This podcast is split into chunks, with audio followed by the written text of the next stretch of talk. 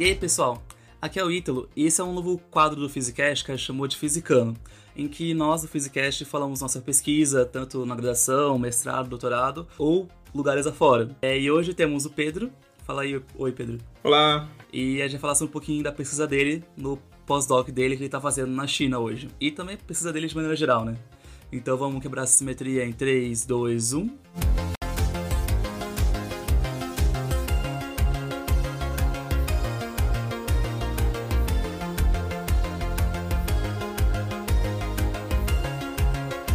Bom, e aí, Pedro, o que é sua pesquisa? Uh.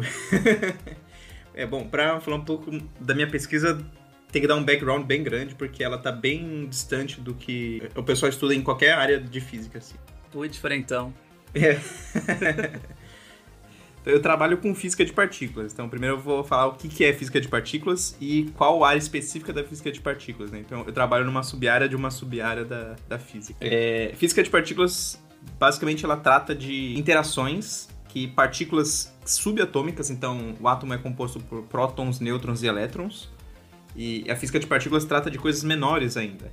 Então, tem partículas que compõem os prótons, por exemplo, os quarks, e, e o elétron, que, é, que pode ser tratado também. Então, a gente trabalha com, essa, com interações entre todas as partículas que compõem tudo no universo, no final das contas. Né? Em especial, eu trabalho com neutrinos, é uma partícula especialmente interessante para a física porque ela apresenta umas características que não tinham sido previstas por, pelo modelo vigente na, que a gente tem atualmente de partículas. Mas então, qual é a diferença entre nêutron e neutrino? Por que, que tem esse nome, na verdade, parecido? É o neutrino é um mini nêutron? Então, essa é uma pergunta bem interessante, na verdade, porque inicialmente, quando o neutrino foi proposto, ele foi proposto com o nome de nêutron, na verdade. Como é que, foi, como é que ele foi proposto? É, tinha um, um, problema que era o decaimento beta. Não sei se vocês já ouviram falar. É, se aprende o decaimento no, beta no colégio. Aprende, acho que sim. Ele acho que eles aprendem, uhum. tipo, decaimento alfa, beta e gama, mas não muito o que, que é exatamente. Só fala assim, ah, tem particular alfa, beta e gama, uhum. e talvez só o núcleo pai, tira o beta e só tem o núcleo filho. É, então, como, como o Ítalo falou, o, o núcleo de um átomo se transforma no núcleo de outro átomo. Na verdade, mais especificamente, é um nêutron do núcleo de um átomo que ele se transforma num próton e emite um elétron. É, ou pelo menos é isso que se pensava, né? Então, a radiação beta é justamente esse elétron que, que foi emitido. E aí o pessoal começou a medir essa radiação beta para ver qual é a energia dela, né? Se fosse só isso a reação, o, o elétron tinha que ter uma energia fixa. E aí você vai lá no experimento, mede no laboratório, e, esse, e essa energia não é fixa, na verdade. Ela tem um, um range de energias que ele pode, pode ser.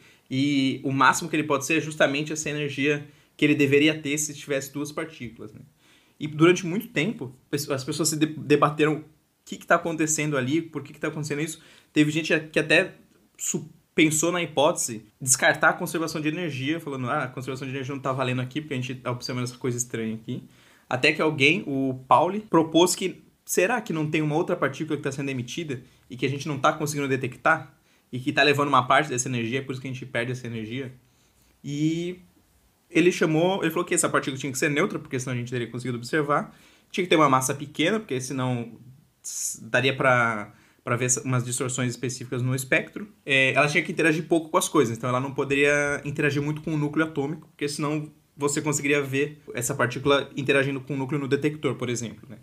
E aí ele chamou de neutro, justamente porque ela era neutra e tinha essas características. E aí, durante muito tempo, as pessoas começaram a buscar essa partícula, e aí eles descobriram que uma outra partícula, que é o, que é o nêutron de fato, e, e aí esse nêutron tinha uma massa muito grande, e portanto não podia ser aquela partícula que eles estavam observando o decaimento beta. E aí eles chamaram de neutrino. Nossa, eu divaguei bastante numa... na pergunta sobre o nome do, do neutrino. Né? Imagina, coisa de física. É. e é justamente porque o neutrino tem uma massa pequena, eles chamaram o neutrino de neutrino e o nêutron de nêutron. Pergunta importante. Essa diferença de massa é pequena ou é grande? É tipo, um é 2 quilos, outro 3 quilos? Uhum. Não, não, não. então, o, o nêutron ele tem praticamente a massa do próton. Ele é um pouquinho mais pesado que o próton, é por isso que ele pode decair para um, para um próton e para um elétron. Então, o que a gente sabe que o decaimento beta é um nêutron decaindo para um próton, para um elétron e para um neutrino. Na verdade, é um antineutrino do elétron, mas essa é só uma tec tecnicalidade. Quem sabe como é que é massa e energia, é, é 1 gigaelectronvolt a massa do nêutron, mais ou menos. A massa do elétron, para vocês terem uma ideia, meio mega electron volt. Então, 1 gigaelectronvolt, giga é 10 a nona, mega electron volt é 10 a sexta. Só para ter uma noção assim em quilogramas, se eu não me engano, a massa do elétron tá na ordem de 10 a menos 31 quilogramas e a massa uhum. do próton e nêutron estão na ordem de grandeza de 10 a menos 27 Isso. quilogramas. Que é, é, que é, sei lá, é 10 mil vezes mais, né? Uhum. Mais pesados. E o neutrino, até onde se sabia, é, até recentemente, ele não tinha massa nenhuma, a massa dele era zero. Né? Então é, um, é, é, bem diferente, assim. Mas não, não, só, não é só essa diferença, né? O nêutron, ele tá dentro do núcleo atômico. E ele consegue ficar lá dentro porque ele interage com interações fortes. Justamente porque, na verdade, ele é composto por quarks. E os quarks interagem com a interação forte. Então ele consegue se acoplar com o próton lá dentro do núcleo. Na verdade, ele é o responsável por deixar o núcleo bem estável, já que os prótons eles são positivamente carregados. Né? O neutrino é justamente o contrário. Ele não interage pela interação forte. Como ele é neutro, ele não interage pela interação eletromagnética. Então, é, só tem essa interação que faz o nêutron decair que ele interage, que chama-se interação fraca, porque ela é bem fraquinha mesmo. Ah, só um detalhe. Que a gente fala, tipo, interação forte, fraca. É esse é o nome oficial, real dela. É isso, é. Não é, o pessoal não é muito criativo, não. É, realmente o nome é interação. É, exatamente, exatamente.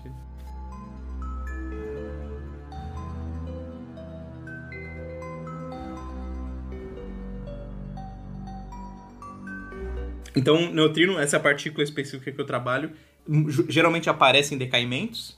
Ele tem massa muito pequena, na verdade naquela época eles achavam que era zero. Ele não tem carga elétrica e ele só interage pela interação fraca. Se ele tiver massa, ele interage pela gravitacional, mas como a massa é muito pequena, não dá para perceber é, em laboratório. Né? E por que, que é importante pesquisar neutrinos hoje em dia? Então, uhum. o interessante mesmo é porque recentemente foi medido o que chama-se oscilação de neutrinos. Né?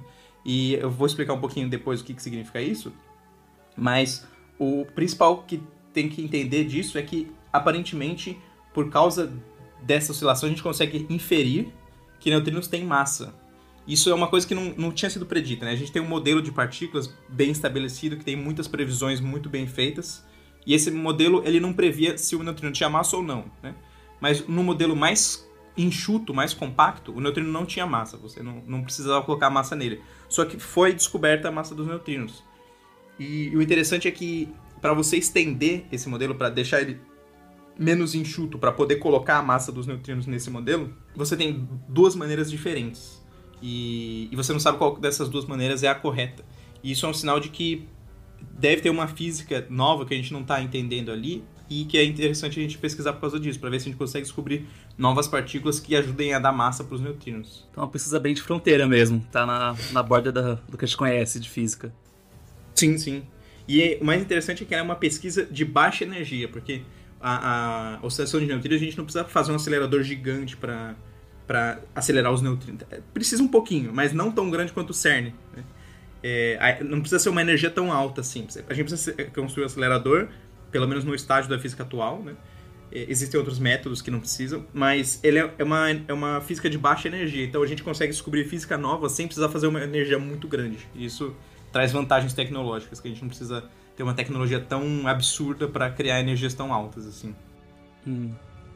E, bom, aí a pergunta, o que, que você faz exatamente aí na China?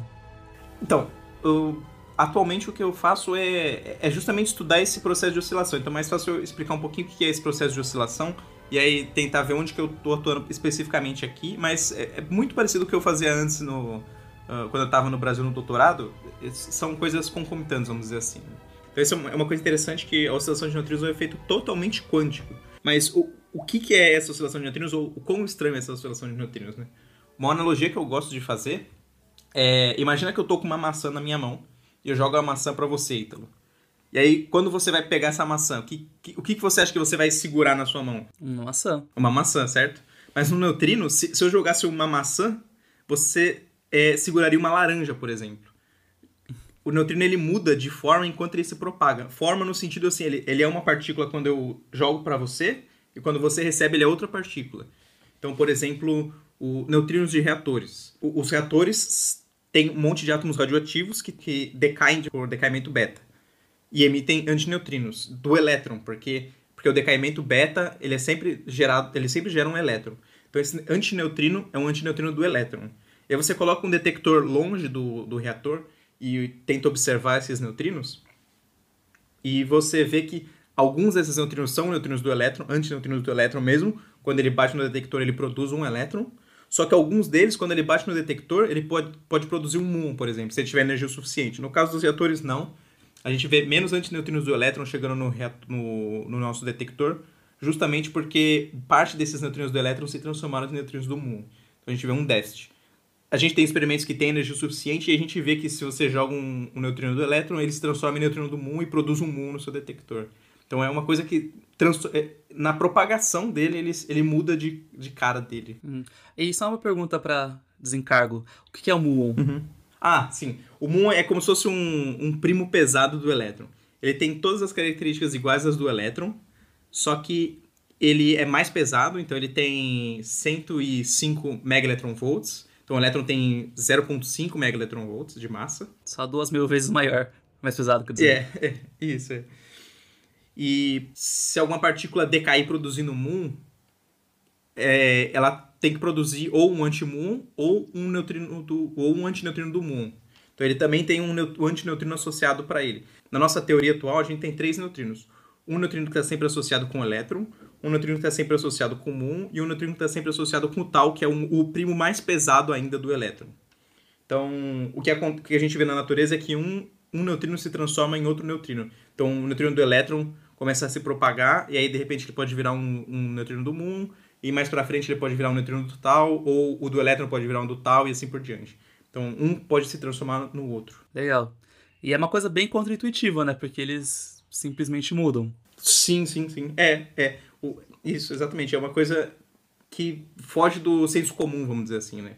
E tá, e, tá, e tá muito ligado com a maneira que a gente consegue detectar o neutrino, porque a gente só consegue detectar o neutrino através dessa interação fraca e como a massa dele é muito pequena, você não consegue medir a massa dele direito.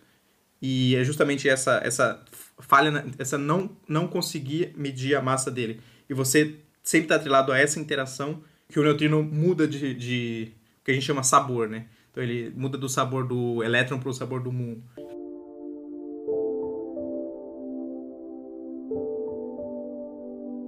Faltou eu falar o que, que eu faço aqui, né? é, é que você falou que trabalha com oscilações de neutrino, mas... Mas trabalha experimental, teórico? Meu trabalho é bem teórico. Então, o que eu estou fazendo agora, mais ou menos assim. É, em algum momento, o universo começou com o Big Bang, e aí ele foi expandindo e esfriando. Quando ele vai expandindo e esfriando, o número de partículas, a densidade do número de partículas vai diminuindo. Então, a partir de um momento, todos os neutrinos que estavam no, no, universo interagindo com tudo, é, como as, as coisas ficaram muito diluídas, eles pararam de interagir com as coisas do universo. E aí eles começaram a se propagar livremente no universo. E nesse momento, o universo se encheu de neutrinos, vamos dizer assim. Que é muito parecido com a radiação cósmica de fundo, e por isso as pessoas chamam de radiação cósmica de neutrinos, né? É, não é radiação, seria neutrinação, radiação de neutrinos cósmica de fundo. Não tem uma tradução boa em português. Como que é em inglês? É Cosmic Neutrino Background. Tem a Cosmic Microwave Background, que é a radiação cósmica de fundo. E, e a do neutrino é, é o equivalente à radiação cósmica de fundo, só que para neutrinos. Então, em vez de luz, Beleza. você tem neutrinos. Então, Beleza. quando esses neutrinos se formaram, eles tinham, eles tinham uma cara, e aí eles vão se propagando até chegar na Terra. E aí tem alguns experimentos que se propõem a, a medir é, esses neutrinos, e dependendo de como que eles. de como que os neutrinos são. Lembra que eu falei lá no comecinho que tinha duas formas de você dar massa para os neutrinos, né? Então, dependendo de como que que é a massa desses neutrinos, você vai detectar mais ou menos neutrinos. Quando eles fizerem a medida, se eles conseguirem, se eles detectarem, por exemplo, quatro neutrinos em vez de oito, eles vão saber qual que é o modelo certo, qual que é o modelo certo que dá massa para os neutrinos. É, e eu estou fazendo justamente a conta para ver os, esses efeitos de, em detalhes, né? E essencialmente, se você conseguir determinar bem isso, você consegue ter informações da, do nascimento do universo. Sim, sim, também tem isso. Essa, essa é uma informação importante. O, o problema é que esses neutrinos eles têm uma energia muito baixa e, e, é muito difícil de medir eles, porque o neutrino interage muito pouco também e tem, não tem neutrino su suficiente. E no começo, pelo menos, os experimentos vão ser sempre número de neutrinos, não vai ser o espectro. Para você tirar essa informação que você está falando, Ítalo, você precisa medir o espectro, assim, quantos neutrinos tem com essa energia, quantos tem com essa energia, quantos tem com essa energia. E por enquanto, nenhum experimento desses eu acho que vai conseguir medir, então a gente não vai conseguir tirar uma foto do começo do universo ainda. no futuro, sim, quem sabe. Ah, uma coisa só importante que eu acho que é legal falar, já que está no pós-doutorado, é falar o que, que uhum. é, qual que é a diferença de você fazer um doutorado de um pós-doutorado. E primeiro, que não tem título de pós-doc. Pós-doc não é um sim. título. Mas fala um pouquinho é. sobre isso. Então, na maioria dos lugares, um pós-doc é como se fosse uma pessoa contratada mesmo. Ele é um pesquisador contratado. Às vezes ele pode dar aula, eu acho que geralmente não, mas é, sim pode dar aula. Mas ele, ele é contratado pela universidade para fazer pesquisa, para produzir artigos, pode ser produzir um experimento, que não é o meu caso, mas pode ser para um experimento específico. Ele é, ele é, ele é como se fosse um trabalhador para trabalhar com física e, e fazer pesquisa. Basicamente é isso. É, tentar avançar a pesquisa. No doutorado, ele, ele ainda tem uma cara de formação, vamos dizer assim. Você está se formando um doutor. Embora muitos lugares ainda já venham o doutorado como um trabalho também, como o pós-doc, ele ainda tem um, um, caráter de formação, né? Então você sai da graduação, às vezes você pode ir direto para o doutorado, mas você geralmente faz um mestrado, mas não necessariamente, e, e aí você está se formando pesquisador, né? Então você sai da graduação sabendo física, né? Sabendo a profissão de física mas não a profissão de pesquisador. Então, o doutorado, ele te forma um pesquisador. E, e essa, acho que essa é a crucial diferença, é que no doutorado você ainda está você está aprendendo a ser pesquisador, no, do, no, no pós-doutorado você tem que ser o pesquisador que você aprendeu antes. Hum, então, eu acho que essa é a principal diferença. Né? E o seu pós-doc são na China, está em Xangai, né? Isso. Ficar por quanto tempo aí? É, ó, geralmente os contratos são de dois a três anos no, no mundo inteiro. Aqui ele é de dois anos com é, a possibilidade de estender para mais um ano. No Brasil, eu acho que, por exemplo, na FAPESP, por exemplo, acho que são dois anos mais um também.